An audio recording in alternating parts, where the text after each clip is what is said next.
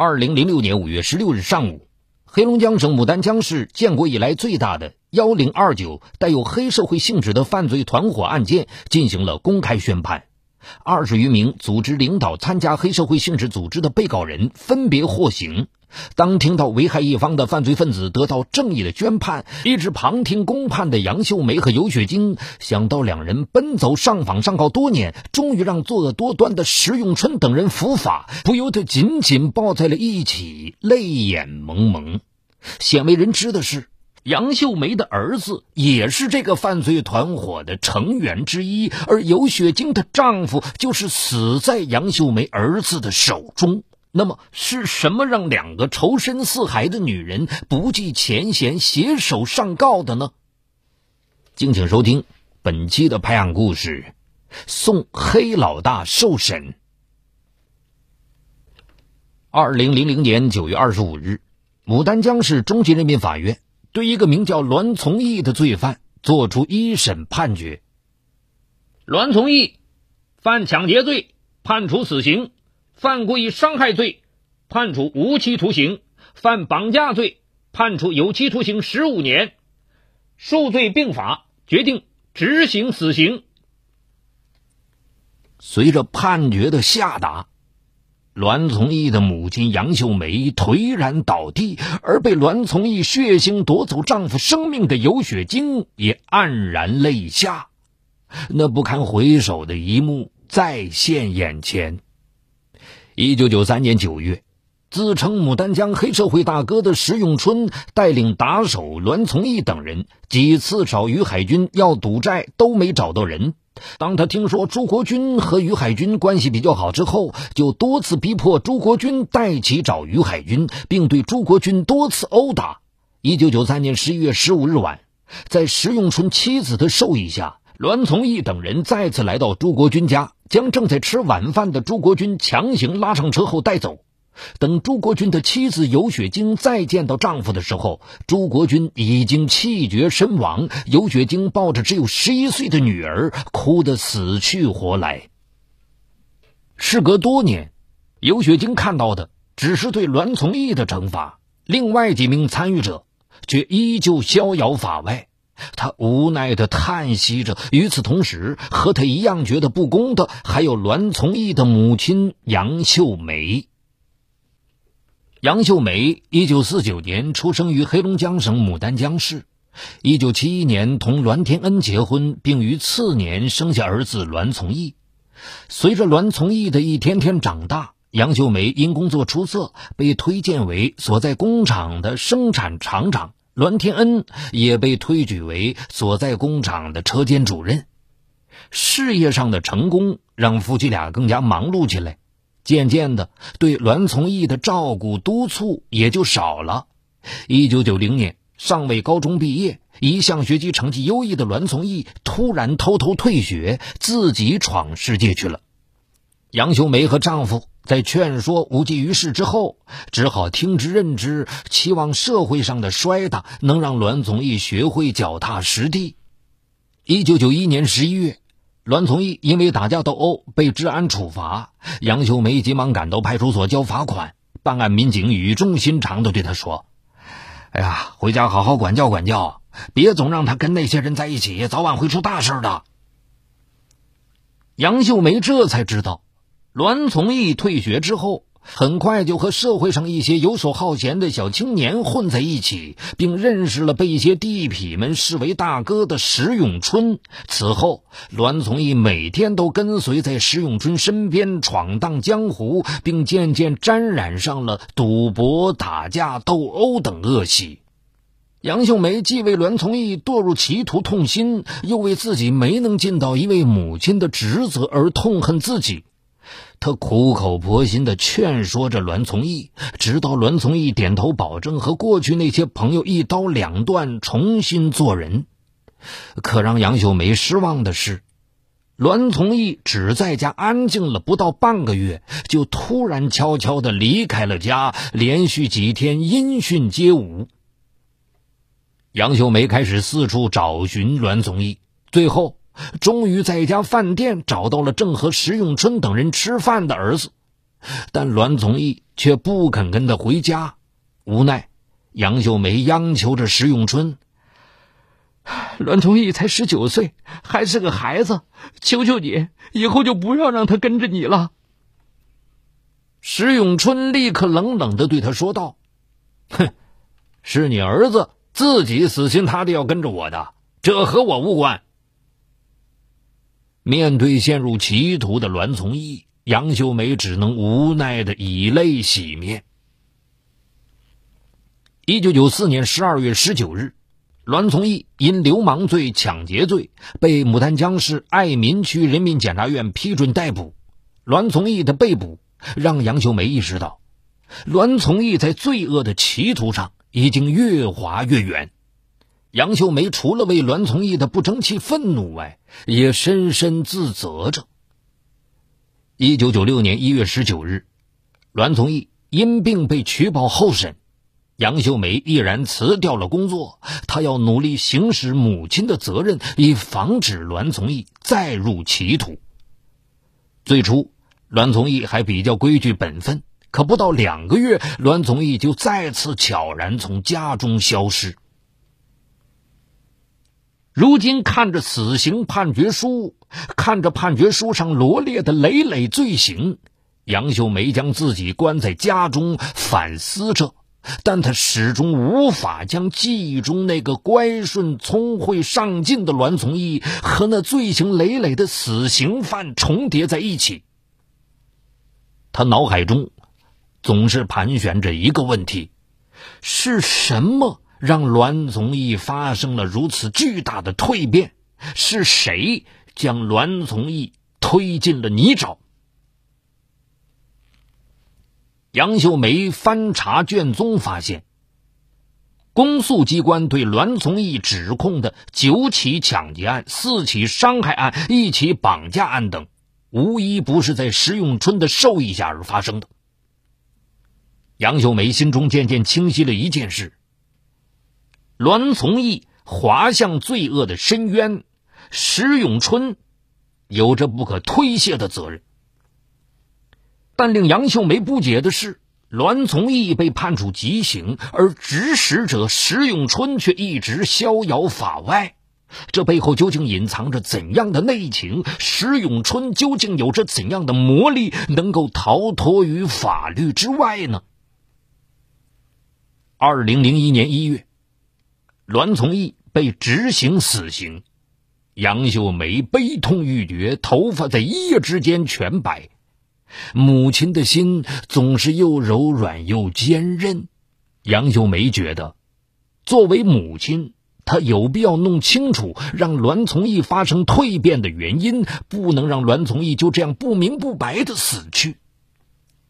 一个星期后，杨秀梅走出了家门，他要为儿子的人生演变寻找根源，他要弄清楚儿子是否罪及致死。在整理栾从义的遗物时，栾从义在等待受审期间写的日记引起了杨秀梅的注意。栾从义在日记中记录了他在石永春的指使下一步步滑向罪恶深渊的经过，也记录着栾从义的悔恨和冤屈。看过栾从义的日记，杨秀梅觉得栾从义虽然有罪，但罪不至死。尤其是想到始作俑者石永春仍旧逍遥法外，他便更加觉得栾从义死的冤枉。他决定为儿子伸冤。杨秀梅分析了栾从义被判处死刑的累累罪行中最致命的是其绑架伤害致死朱国军一案。他觉得解铃还需系铃人。他要找朱国军的妻子尤雪晶了解案情。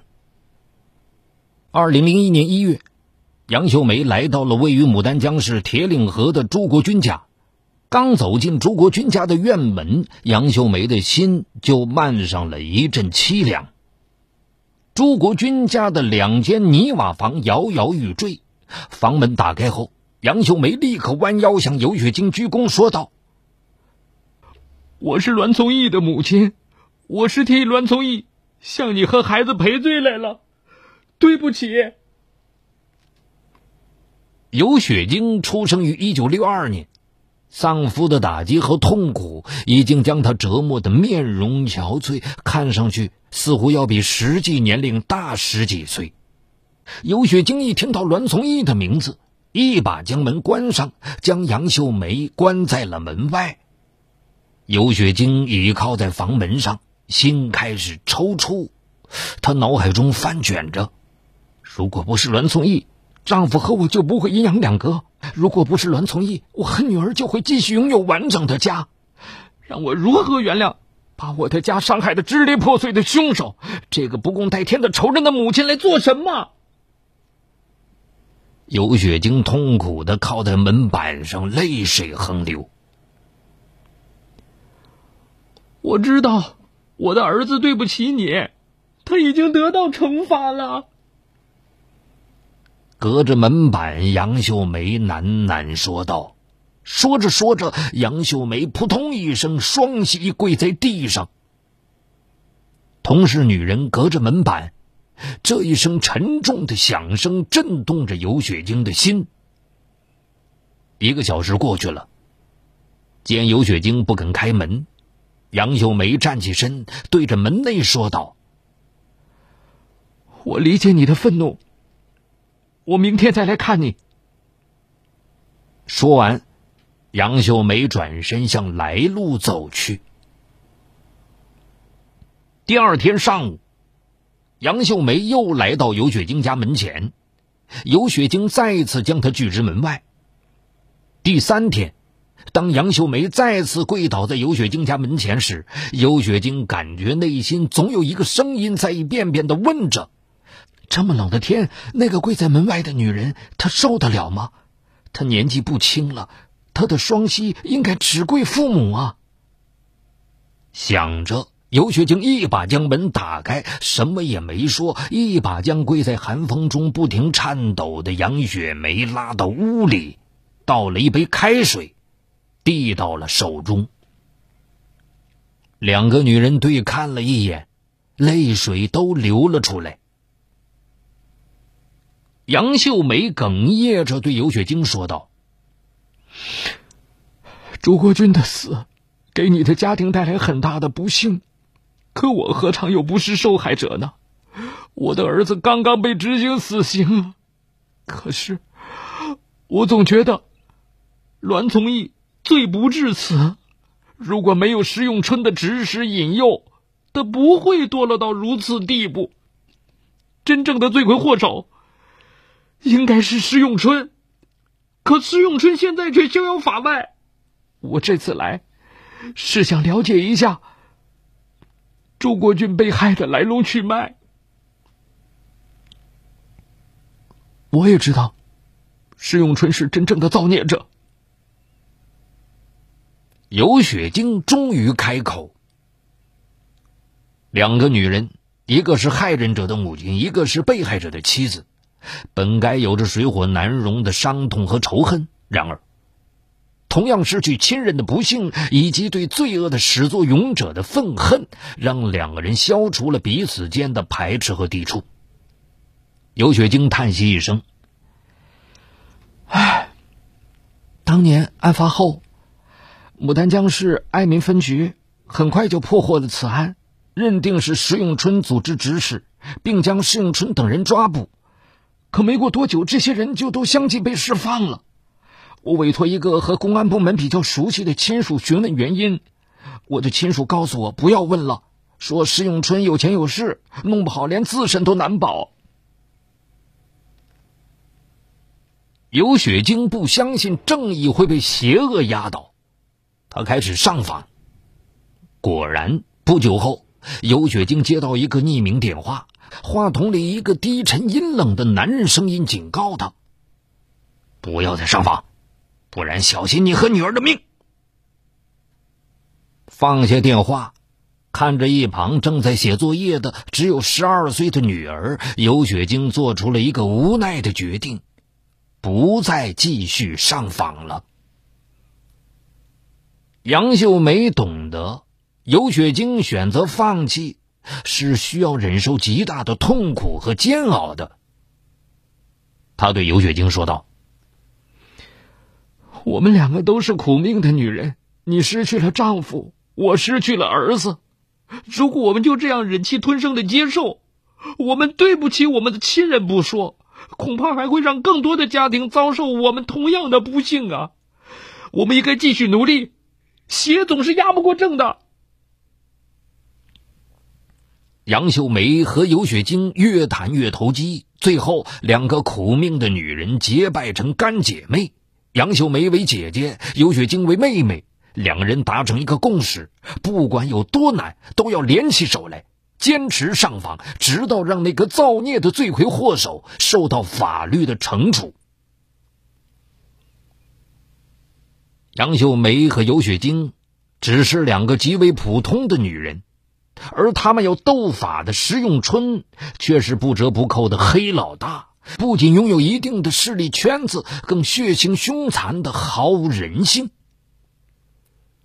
石永春，一九七一年十一月三十日出生于牡丹江市。初中毕业后步入社会，很快就沾染上各种恶习。一九九零年。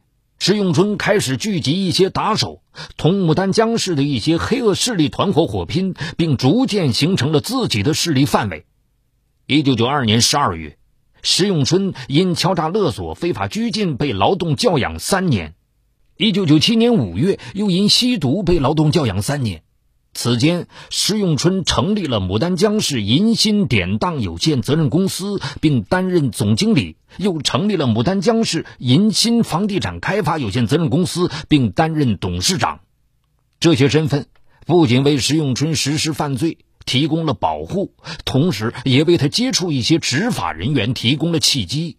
为了能够让自己的黑恶势力平安发展，寻求保护伞。石永春利用各种关系结识并贿赂了一些执法人员，更让他有恃无恐、无恶不作，绑架、抢劫、伤害。二零零一年二月初，杨秀梅和尤雪晶带着各自的上访材料，开始奔走在牡丹江市各相关职能部门。每到一个地方，杨秀梅都会重复的表达着栾从义虽然有罪，但罪不至死的冤情，而尤雪晶则会一遍遍重复着自己要让所有参与绑架、殴打、致死朱国军的凶手伏法的上访目的。二零零一年二月二十七日，石永春因吸毒被处劳动教养三年。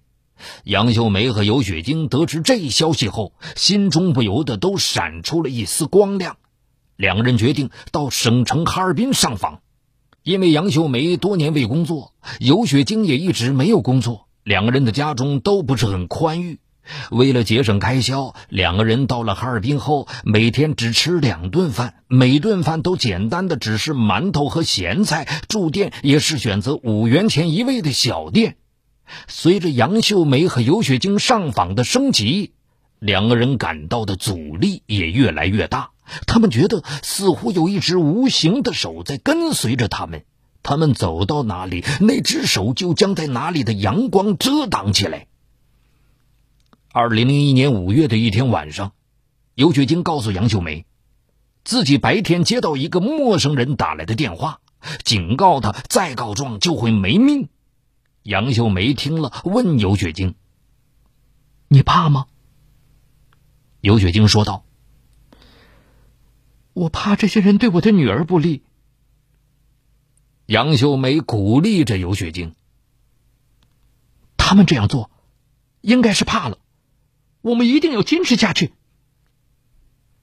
其实就在前一天，杨秀梅上街买菜，刚刚走出家门口不远，一辆摩托车飞驰而来，将她撞倒在地。头戴摩托车头盔的骑车人对她说道：“以后不要再四处告状了，小心不知道是怎么死的。”说完，摩托车开走了。恐吓让杨秀梅意识到，她和尤雪晶的上访上告一定是触及了什么人的利益，但他同时也意识到，某些人的恐吓正说明他们无计可施，要狗急跳墙。凭借着一个母亲对儿子的爱，凭借着一个妻子对丈夫的爱，也凭借着对正义的秉承。杨秀梅和尤雪晶一股不到黄河不死心的决心，坚定的留守在上访路上。二零零一年七月，杨秀梅和尤雪晶走进北京上访。两个人的上访终于引起有关部门的注意，法网悄悄的张向了石永春及其黑恶团伙。二零零四年十一月六日，石永春。因涉嫌故意伤害，被牡丹江市公安局刑事拘留。同年十二月十三日，被牡丹江市人民检察院以涉嫌犯故意伤害罪批准逮捕。很快，打黑专案组的工作人员相继找到杨秀梅和尤雪晶，向他们了解有关石永春的累累罪行。经牡丹江中级人民法院审理查明，自上世纪九十年代初，以石永春为首的黑社会性质组织。通过赌博聚敛钱财，为犯罪奠定经济基础；又通过虚报注册资本、偷税、非法经营和强迫交易等有组织的违法犯罪活动，获取巨额经济利益。仅非法经营就获利六百四十二万余元。以支持该组织活动，先后持枪、刀、棍等作案工具，欺压残害群众，致一人死亡、五人重伤，其中两人致残、三人轻伤的严重后果。与此同时，一个个徇私枉法的袒护石永春等人犯罪行为的公安部门工作人员也随之被迁出。一九九七年九月二十三日，石永春伤害他人后，托人向办案人员说情。牡丹江市公安局西安分局治安大队大队长于德水及该大队民警霍金刚收受贿赂、徇私枉法，没有追究石永春的刑事责任。二零零零年九月四日。石永春等人开枪将军府酒店经理盛兵打伤。牡丹江市公安局景福派出所所长何喜贵明知石永春的行为已经涉嫌刑事犯罪，却收受贿赂，安排办案民警填写非正式的取保候审单，将石永春放走。二零零六年五月十六日，牡丹江市中级人民法院在牡丹江市新华剧场公开宣判。对石永春等犯罪嫌疑人的一审结果，一审依法以黑社会性质组织罪、故意伤害罪、非法拘禁罪、赌博罪、虚报注册资本罪、偷税罪、非法经营罪、非法持有枪支罪、强迫交易罪数罪并罚。判处石永春死刑，并处罚金一千三百六十五万元，同时承担相关的民事赔偿责任。其余二十七名组织参加领导黑社会性质组织的被告人也分别获刑。好，感谢收听这一期的《拍案故事》，更多精彩的中长篇内容，也欢迎您关注我的另一个全新栏目，就在蜻蜓 FM 搜索“雷鸣故事会”，雷鸣的鸣是口鸟鸣。中国恶魔，东北警匪往事，重大案件纪实，悬疑凶案密码，高度戒备，他们或许就行走在你我中间。